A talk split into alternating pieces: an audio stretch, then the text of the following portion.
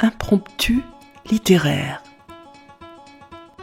Voici quelques pages écrites par Anne Brunswick sur les Juifs de Sibérie, poétesse et universitaire, dont nous avons choisi de vous donner le témoignage. Amis auditeurs, bonjour. Aujourd'hui, nous vous proposons la lecture à plusieurs voix. Les femmes en avaient payé le plus lourd tribut. Le cas de Yissou. Pour amener un peu de légèreté dans cet univers marqué par une histoire souvent Je vous ai choisi un extrait du chapitre 9, intitulé Assise près de l'incubateur, espèce de navire miniature en plexiglas. On sélectionne la main-d'œuvre destinée aux mines, aux chantiers, aux coupes de bois.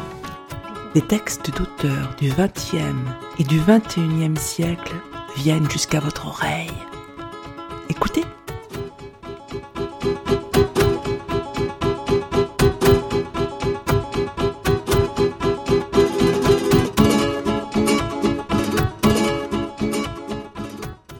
Bonjour chers auditeurs. La semaine dernière, nous avions commencé la lecture de ce grand roman russe, roman fleuve de 800 pages, intitulé Vie et destin, rédigé en 1960 par l'écrivain soviétique Vassili Grossman. Ce roman avait été confisqué par le service de police nationale de l'époque, le triste et célèbre KGB. Photographié sur microfilm par des amis de Vassili Grossman, le manuscrit de Vie et Destin ne put donc être publié qu'en 1980 en Suisse et en 1987 seulement en Russie, c'est-à-dire 25 ans après. Les personnages du roman, éparpillés dans différents lieux, connaissent l'effroyable guerre engagée par l'Allemagne nazie qui fait payer à l'URSS le plus lourd tribut d'Europe avec 26 millions de morts, civils et militaires. L'action est centrée sur Stalingrad, au sud de l'Union soviétique, qui résista à l'assaut des forces allemandes pendant cinq mois d'automne et d'hiver 1942-1943. Nous avons dans la précédente émission évoqué les thèmes de la peur, qui règne lors de la guerre, peur également entretenue par le régime communiste, car chacun y est observé et peut se retrouver d'un jour à l'autre arbitrairement arrêté, jugé de manière partiale, envoyé au goulag ou même exécuté. Les familles ne sont pas épargnées. Ces régimes tiennent dans leur filet les consciences, par la peur et par l'idéologie diffusée par la propagande. Ici, ce sont le nazisme et le communisme stalinien qui sont analysés et dénoncés. Ils nous amènent à nous interroger sur la nature du totalitarisme.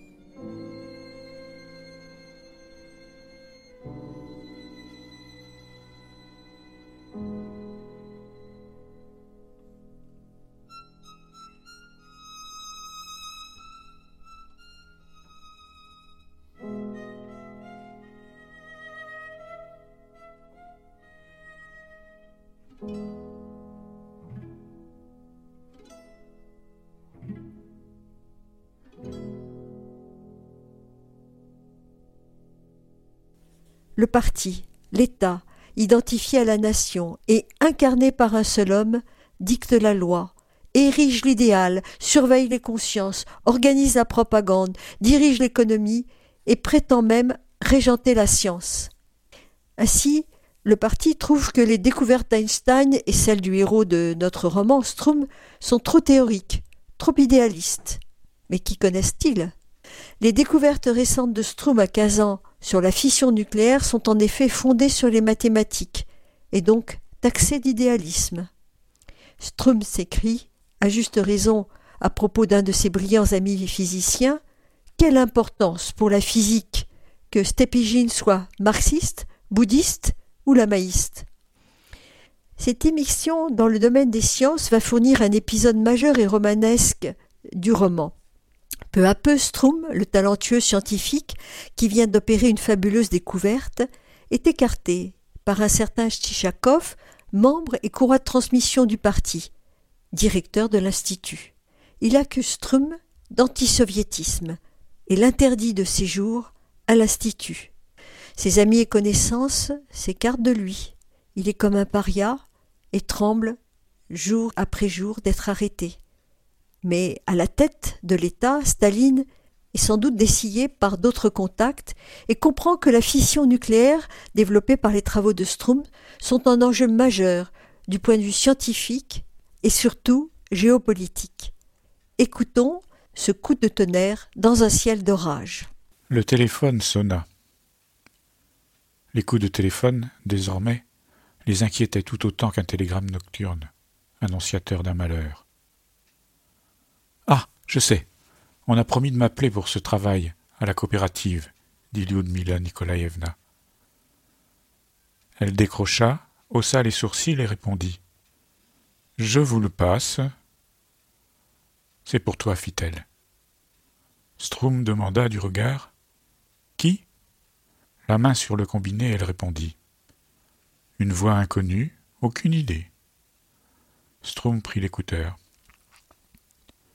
Je vous en prie, j'attendrai, dit-il, et, apercevant les yeux interrogateurs de Lyudmila, il chercha à tâtons un crayon sur la petite table et griffonna quelques lettres bancales sur un bout de papier. Sans avoir bien conscience de ce qu'elle faisait, Lyudmila Nikolaïevna se signa lentement, puis bénit Victor Pavlovitch. Il ne disait mot. Un communiqué de toutes les radios d'Union soviétique. La voix, extraordinairement semblable à celle qui, le 3 juillet 1941, s'était adressée au peuple, à l'armée, au monde entier, camarades, mes frères, mes amis, s'adressait aujourd'hui à un seul homme, pendu au téléphone. Bonjour, camarade Strom. À cet instant, des idées confuses, des bribes de pensée, des sentiments tronqués lui vinrent en bloc, mélange de triomphe, de faiblesse, de crainte d'une mystification de voyous, de pages de manuscrits à l'écriture serrée, de questionnaires, avec, en plus, l'immeuble de la Loubianca, il perçut avec acuité l'accomplissement de son destin. Impression nuancée de tristesse, il lui semblait avoir perdu une chose étrangement chère, touchante, bonne. Bonjour, Joseph Vissarionovitch, dit Strum, stupéfait de prononcer au téléphone ces mots incroyables. Bonjour, Joseph Vissarionovitch. L'entretien dura deux ou trois minutes. Je crois savoir que vous travaillez dans une direction intéressante, dit Staline. Sa voix, lente, rauque, qui marquait très fort certaines syllabes, paraissait contrefaite, tant elle ressemblait à l'autre, celle que Strum entendait à la radio. Quand Strum voulait s'amuser, c'est ainsi qu'il l'imitait chez lui. C'est ainsi que la reproduisaient les gens qui avaient entendu Staline lors d'un congrès ou qui avaient été convoqués chez lui. Serait-ce une mystification? Je crois en ce que je fais, dit Strum.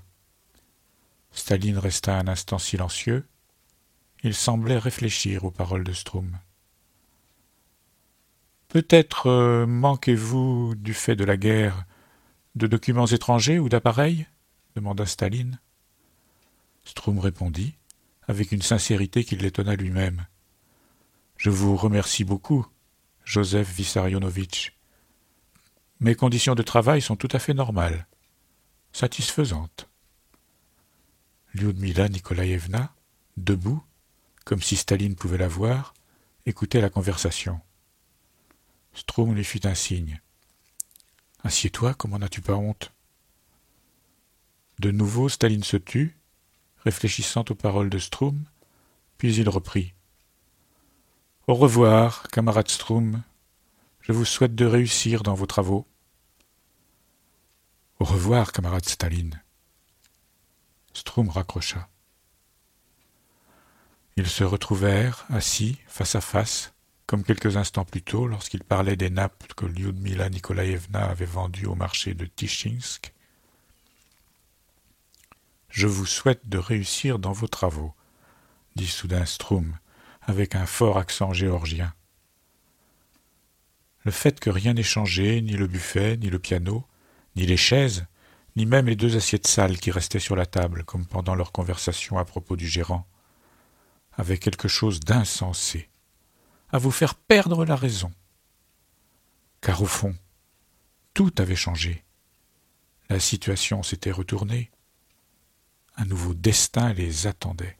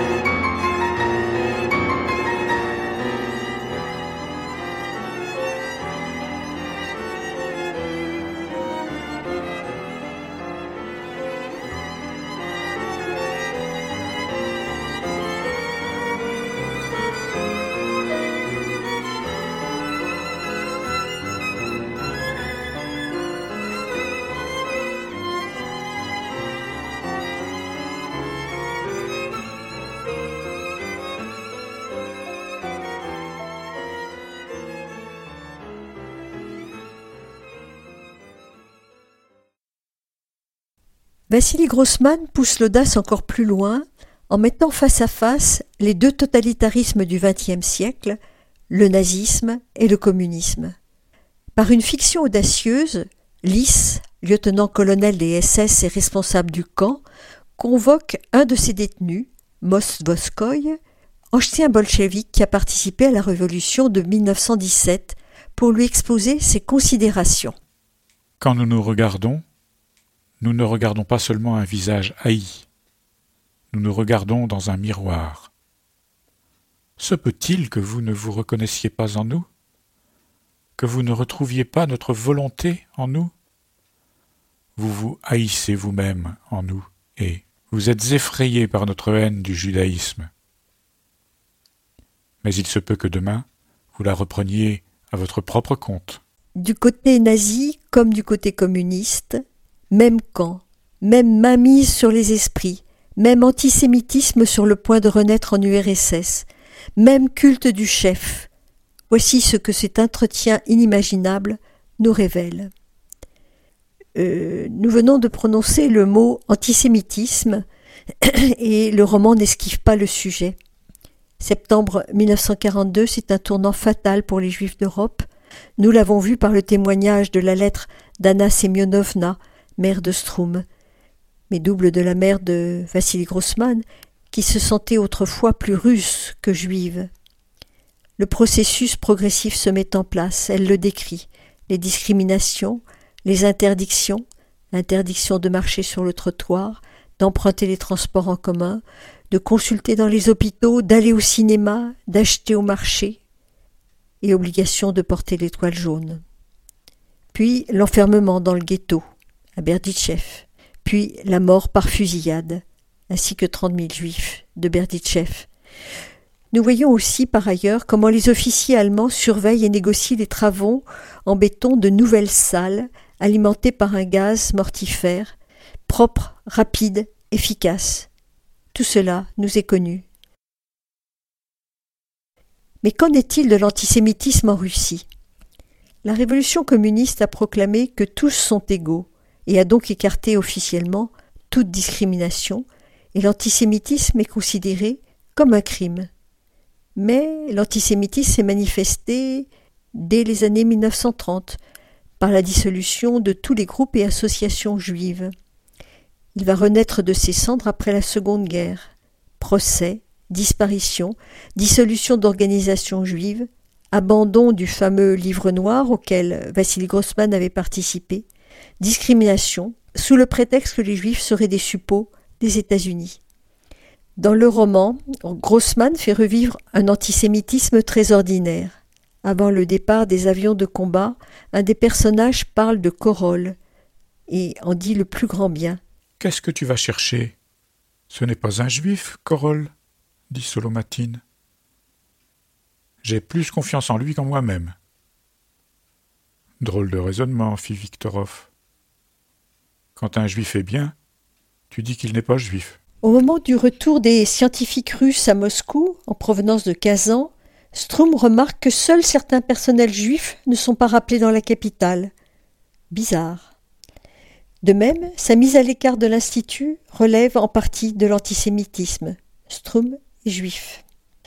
Mais Grossman s'insurge aussi contre les persécutions exercées sur les minorités, les Tatars, les Balkars, les Tchétchènes, les Kazakhs, les Koulaks ukrainiens, les Kalmouks, qui ont été déportés, déracinés d'office au nom de l'humanité. L'essentiel est que les hommes sont des hommes et qu'ensuite seulement ils sont évêques, russes, boutiquiers, tatars, ouvriers. L'antisémitisme est aussi une manifestation de l'absence de culture dans les masses populaires incapables d'analyser les causes de leur souffrance. Les hommes incultes voient les causes de leur malheur dans les juifs et non dans l'ordre social et étatique. Face à tout ce qui écrase l'homme, le terrifie, le déshumanise, l'extermine, Vassili Grossman affirme à travers ses personnages la haute aspiration de l'homme à la liberté et à la bonté.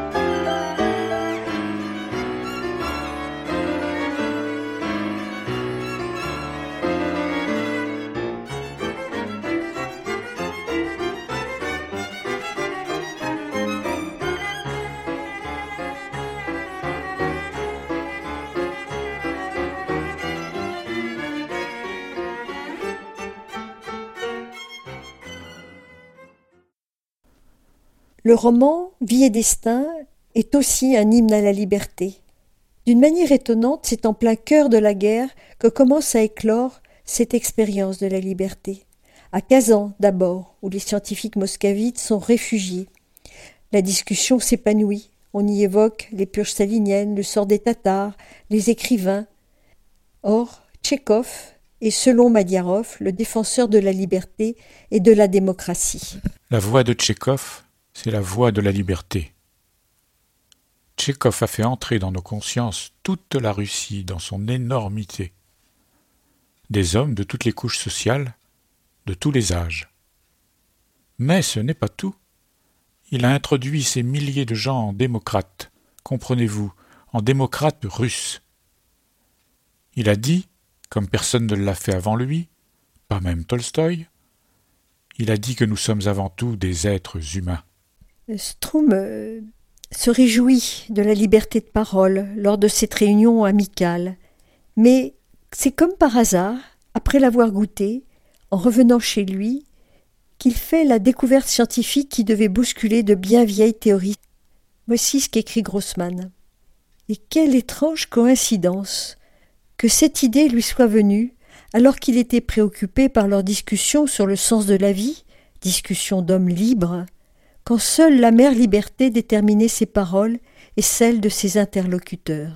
C'est donc à ce moment-là que Strum fait une découverte scientifique de première importance, l'aspect très fécond de cette liberté. À Stalingrad, Krimov, commissaire et conférencier du parti que nous avons déjà évoqué, se rend à la maison numéro 6 bis.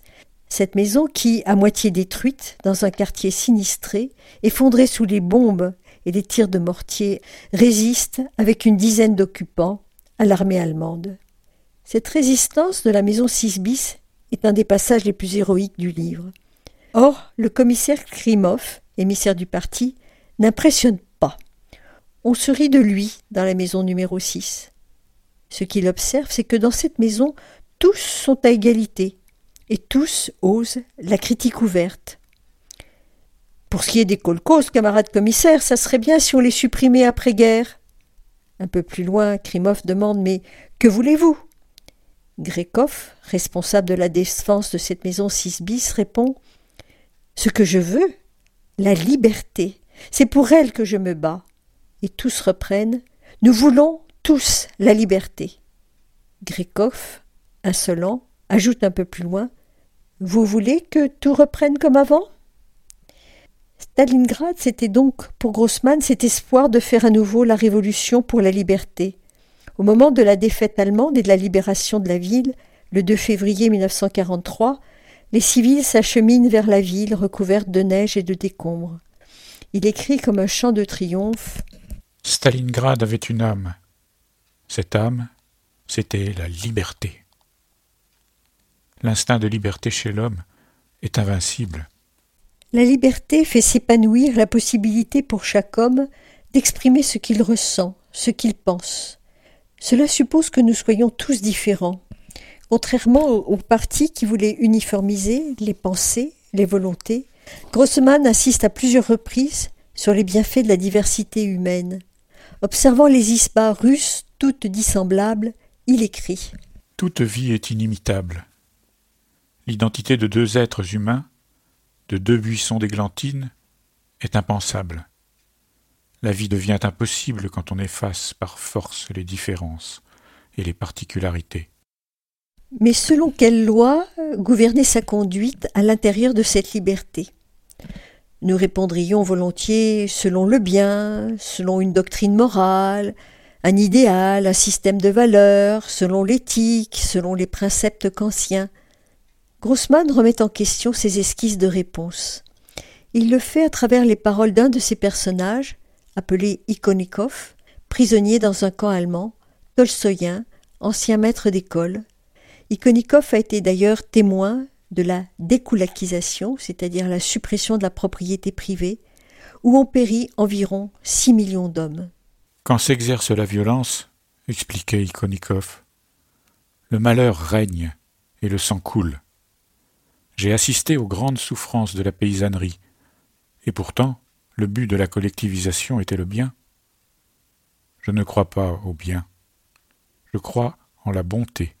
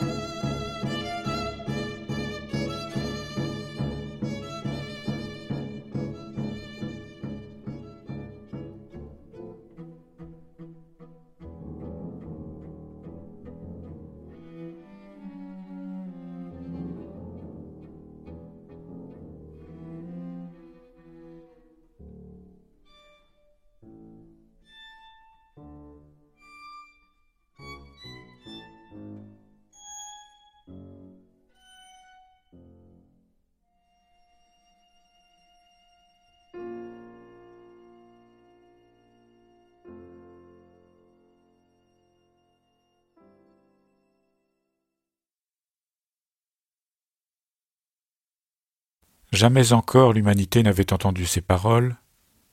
Ne jugez pas, et vous ne serez pas jugés. Car du jugement dont vous jugerez, vous serez jugés. Et de la mesure dont vous mesurerez, il vous sera mesuré. Aimez vos ennemis, faites du bien à ceux qui vous haïssent, bénissez ceux qui vous maudissent, priez pour ceux qui vous insultent. Toutes les choses que vous voulez que les hommes vous fassent, faites-les donc aussi pour eux, car c'est cela, la loi et les prophètes.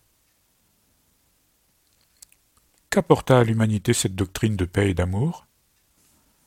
Les tortures de l'Inquisition, la lutte contre les hérésies en France, en Italie, en Flandre, en Allemagne, la guerre entre les protestants et les catholiques, la cruauté des ordres monastiques, des persécutions séculaires contre la science et la liberté, le génocide de peuples entiers, les criminels brûlant des villages de nègres en Afrique, tout cela coûta plus de souffrance que les crimes des brigands et des criminels faisant le mal pour le mal. Ce que dit Grossman euh, du christianisme est valable pour le communisme, qui a voulu imposer son idée du bien, tout en jetant des milliers de gens dans le malheur. Alors, que faire si tout bien se rétrécit en particularismes rivaux et meurtriers? Ikonikov, porte-parole pour l'occasion de Vassili Grossman, plaide pour la bonté. Voici ce qu'il écrit dans le baraquement du camp de concentration allemand. C'est qu'il existe, à côté de ce grand bien si terrible, la bonté humaine dans la vie de tous les jours. C'est la bonté d'une vieille qui, sur le bord de la route, donne un morceau de pain à un bagnard qui passe. C'est la bonté de la jeunesse qui a pitié de la vieillesse, la bonté d'un paysan qui cache dans sa grange un vieillard juif. C'est la bonté de ces gardiens de prison qui, risquant leur propre liberté, transmettent des lettres de détenus adressées aux femmes et aux mères. Cette bonté privée d'un individu à l'égard d'un autre individu est une bonté sans témoin, une petite bonté sans idéologie. On pourrait la qualifier de bonté sans pensée, la bonté des hommes hors du bien religieux ou social. De nombreux exemples dans le roman illustrent cette bonté. C'est Sofia Osipovna qui, dans le train de la mort, protège et aime un jeune garçonnet, seul, sans parents, David, et le tient par la main et l'accompagne jusqu'au bout. Elle l'aime et se sent soudain mère. C'est une vieille femme ukrainienne qui recueille, baigne et nourrit un prisonnier d'un camp allemand, au dernier degré de la dénutrition, laissé sur le bord de la route, mourant. C'est aussi la belle histoire de Grekov, commandant et pilier de la fameuse maison numéro 6 bis. La maison est à moitié démolie. On y mange des pommes de terre, on y boit l'eau des radiateurs, mais elle représente un verrou stratégique qui empêche l'avancée du sixième régiment allemand. Et voici le portrait du héros Grekov que Vassili Grossman semble particulièrement affectionner. Grekov, un singulier mélange de force, de courage, d'autorité et de sens pratique dans la vie quotidienne. Parfois il semblait que sa force résidait dans la bravoure folle qu'il jetait par la brèche du mur à la rencontre des Allemands en criant Vous ne passerez pas, fils de garce et en lançant des grenades. Parfois il semblait que sa force résidait dans son art d'être ami avec tous les habitants de la maison, dans ses relations, à la bonne franquette. Il ne ressemblait pas aux officiers que Katia avait vus à l'arrière. Il parlait sans crier, ni menacer, et tout le monde lui obéissait. Il était là, assis, avec les autres, en train de fumer, de raconter, d'écouter. Impossible de le distinguer des soldats. Il avait une autorité immense. Il se trouve que Grekov est impressionné par cette jeune fille que la peur n'effleure pas, Katia, et il en est amoureux. Il avait envie de l'étreindre, de sentir sa chaleur, sa vie, tant que lui et elle n'avaient pas disparu, tant que toute cette grâce habitait ce jeune corps. Mais un jeune soldat, Serioja, est aussi amoureux de Katia. Entre deux feux, Serioja discute avec elle de Dickens et Stendhal. Sur le sol caillouteux de la cave de la maison 6 bis, ils s'aiment. Grekov les regarde endormis puis il les convoque. À l'aube, Liakov, se montrant à l'entrée de la cave, lança. Hé Chapoknikov?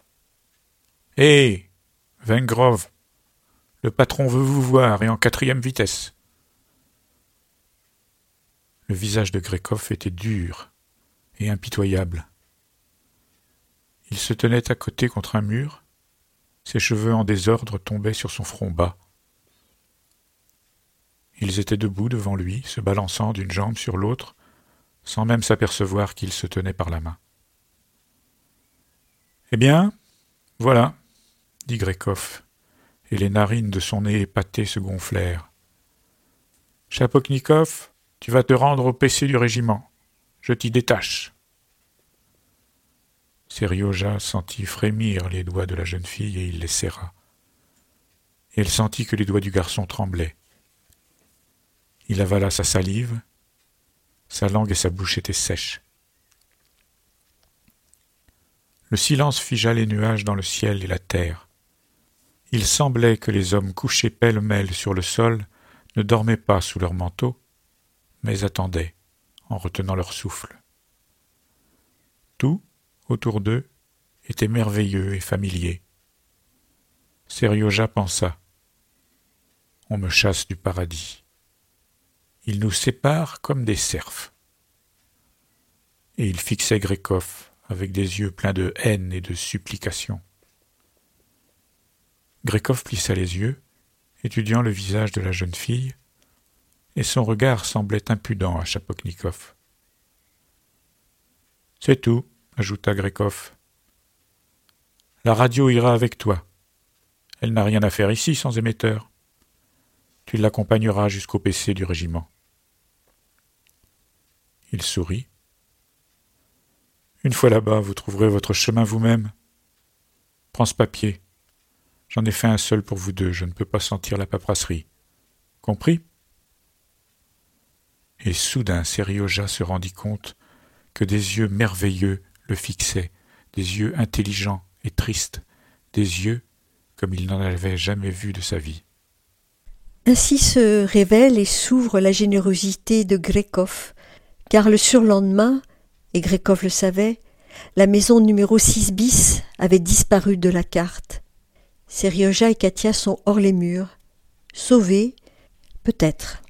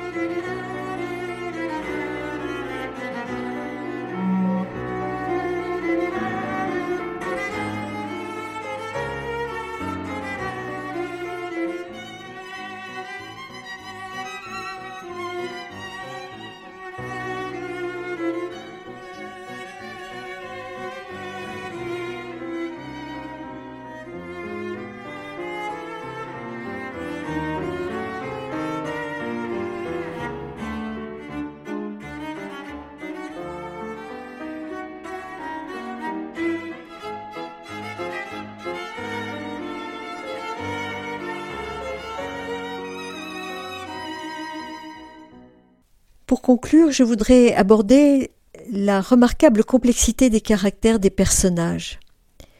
Les comportements sont souvent inattendus, paradoxaux. Genia, qui est amoureuse du beau colonel Novikov, héros de Stalingrad, va rejoindre son ancien mari Krimov, arrêté à la Lubyanka. C'est surprenant. Grossman écrit Sa vie semblait un jeu de cartes battu par une zigane, elle avait brusquement tiré la carte Moscou. Telle personne que l'on croyait indifférente apporte régulièrement du pain à la mère de Strum, enfermée dans le ghetto. Les voisines qui cherchent à s'emparer de ses affaires pleurent quand elle part. Strum est tantôt courageux, tantôt lâche. Courageux quand il essaie de sauver les postes de ses collèges juifs, hésitant et presque lâche quand il pense faire repentance sur ses recherches comme on le lui a demandé. Il écrit la lettre qu'on lui dicte. Mais il ne la porte pas et ne se rend pas au conseil scientifique où on lui aurait demandé de céder. Antistalinien en son cœur? Oh, il y a un petit peu moins quand Staline, suite au coup de fil, décide de, le maintenir à l'Institut et d'appuyer ses travaux. Mais la foi en ces personnages chez Vassili Grossman est complète, quelles que soient les contradictions, quels que soient les défauts, et c'est sa noblesse et sa bonté qui apparaissent alors. Ainsi, au cœur du négatif, l'auteur de Vie et Destin pense que même pour les vaincus du national-socialisme, les nazis, l'humanité de l'humain va réapparaître. Même pour les vaincus, il espère cela. Les tourments de la faim, les nuits d'effroi, l'approche du malheur commençaient à libérer la liberté en l'homme, à humaniser les hommes, à faire triompher la vie sur la négation de la vie. La vie ne devient bonheur, liberté, valeur suprême, que lorsque l'homme existe en tant que monde, ce n'est qu'à cette condition qu'il éprouve le bonheur de la liberté et de la bonté, en trouvant chez les autres ce qu'il a trouvé en lui-même. Complétude de l'individu, donc, reconnaissance de l'autre, sont indissolublement liés.